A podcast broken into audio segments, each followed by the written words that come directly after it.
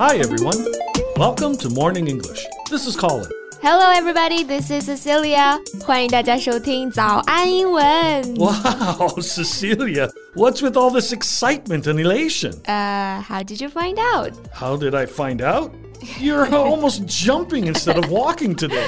嗯，是这样的啊，我刚刚呢又把神舟十二号的发射视频翻出来看了一遍， 看得我这个激动啊，手之舞之足之蹈之。 What? what? J- j- j- j- j- Never mind. I said I was so excited that I was almost dancing. Oh, I never knew you were such an astronomy fan. Well, you don't need to be one for this kind of thing.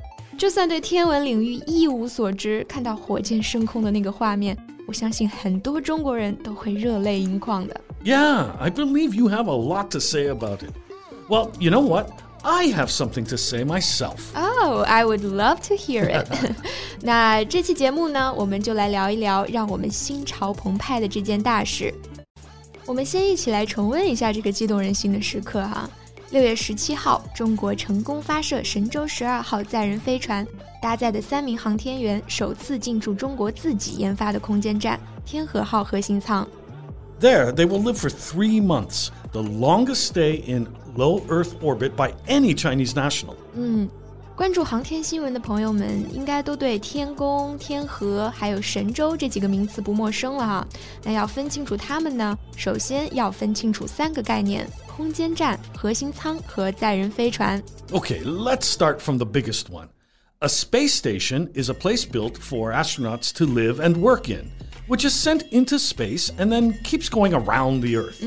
大家在这些太空题材的电影里面看到的主角们呢，在外太空生活工作的类似于基地的这样一个地方呢，就叫做 space station 空间站了。那接下来说核心舱，核心舱它的英文是 module。 Yeah, a module is a unit of a spacecraft that can function independently of the main part. 嗯，简单来说呢，核心舱是空间站的一部分。那如果把空间站想象成一组太空积木，核心舱就是需要第一块到位的积木， Hmm, well, that's an interesting metaphor. 很形象，是不是？All right, next，载人飞船就包括上个月发射的神舟十二号哈，我们叫做 manned spaceship。spaceship 对应的就是飞船，很好理解哈。 那 manned 是 man 的形容词形式，表示有人控制的，需要人操纵的。 So, if a machine, a vehicle, um, place, or an activity is manned, it has or needs a person to control or operate it. 没错，那我这个科学小白不负责任的科普就到这里啦。So, Colin, do you know what the crew will do in space? Yeah, well, the primary objective for the team on the mission is to bring the Tianhe module into service. Uh, no, I don't mean for the mission. I mean, what will they do for entertainment, for exercise? And you know, I was really curious about what they eat. of course you were. What was I thinking? For you, the most important thing on Earth, and now beyond the Earth, is food. 不是，你知道吗？这个宇航员在太空的伙食啊，各种菜品有一百二十多种，一周都不带重样的。你看啊，有鱼香肉丝、宫保鸡丁、椒麻鹅、黑椒牛柳、香辣羊肉、红糖糍粑。 okay, okay, okay. Cut it off. Uh, that aircraft must look like paradise to you now, yeah? but as an old man, all I care about is whether it will have leg room. Leg room. Oh, come on, Colin！偌大的天河号核心舱还能没有你伸腿的空间啊？这个 leg room 就是指这种汽车啊、飞机啊，还有剧院等等，它的座位前面的可以供伸腿的空间，也就是放腿的地方。 Oh, you have no idea how uncomfortable it is for a big guy like me to sit on a plane seat with no leg room. And you have no idea how spacious 天河 module is。航天员都有自己洗漱、休闲等个人活动的空间，还可以做运动。相比之前呢，真的是宽敞了很多。那 spacious 就是 space 空间这个名词的形容词形式啊，它就表示宽敞的、广阔的。 Well, I see how proud you are. Of course I am.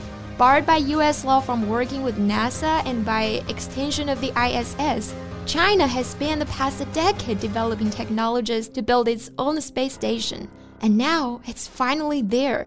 It represents a quantum leap in Chinese spaceflight history. It is.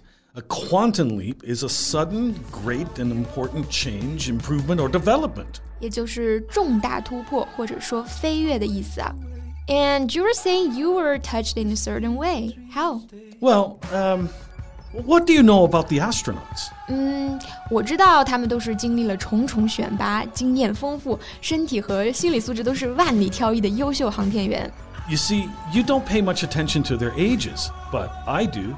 Nie Haisheng is 56, Liu Boming is 54, and Tang Hongbo, who is the youngest among them, is 45. Oh, I got what you mean here.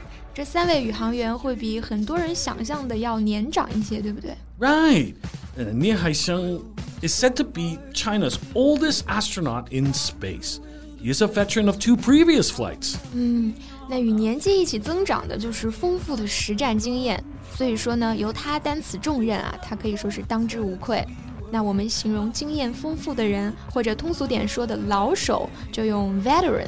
那注意这个单词的重音呢，要放在第一个音节，不是 veteran，而是 veteran。The veteran astronaut has been seen by his team as a symbol of well stability and a teacher figure who constantly challenges others with tough questions. As for Liu Boming, he actually participated in China's first ever spacewalk. 哇，他曾经和这个队友配合， 实现了中国历史上的第一次太空漫步。那 spacewalk 太空行走，也就是指宇航员在宇宙飞船外面的活动。嗯，不知道大家是否还记得啊？十三年前他在神七出舱的时候，其实是遇到了险情的。Yeah. He famously used a crowbar to pry open the hatch after it refused to open. 嗯，当时舱门打不开，他最后呢是用一根撬棍撬开了舱门啊。也是因为他有勇有谋的这个特质呢，大家都叫他小诸葛。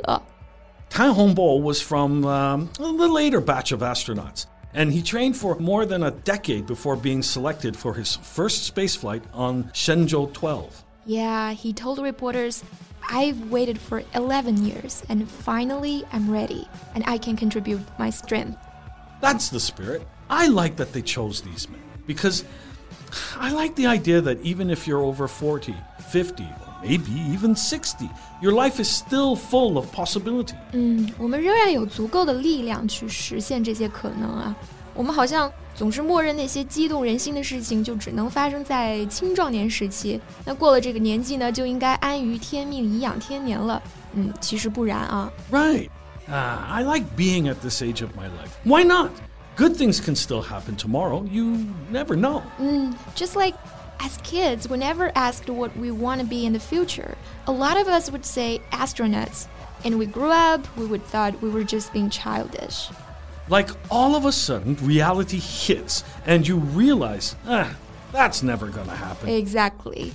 But now I sort of feel like some people are realizing our dreams for us. 看到今天的这一切成就，才猛然发现， 原来国家没有忘记当初那些孩子们的梦想哈，只是把他们都汇集了起来，统一实现了。So whoever is listening, no matter how old you are, stick to it and stay patient, because good things can happen tomorrow. 好啦，这期节目就到这里。Thanks for listening, everyone. This is Colin. This is Cecilia. See you next time. Bye. Bye. This podcast is from Morning English. 学口语就来早安英文。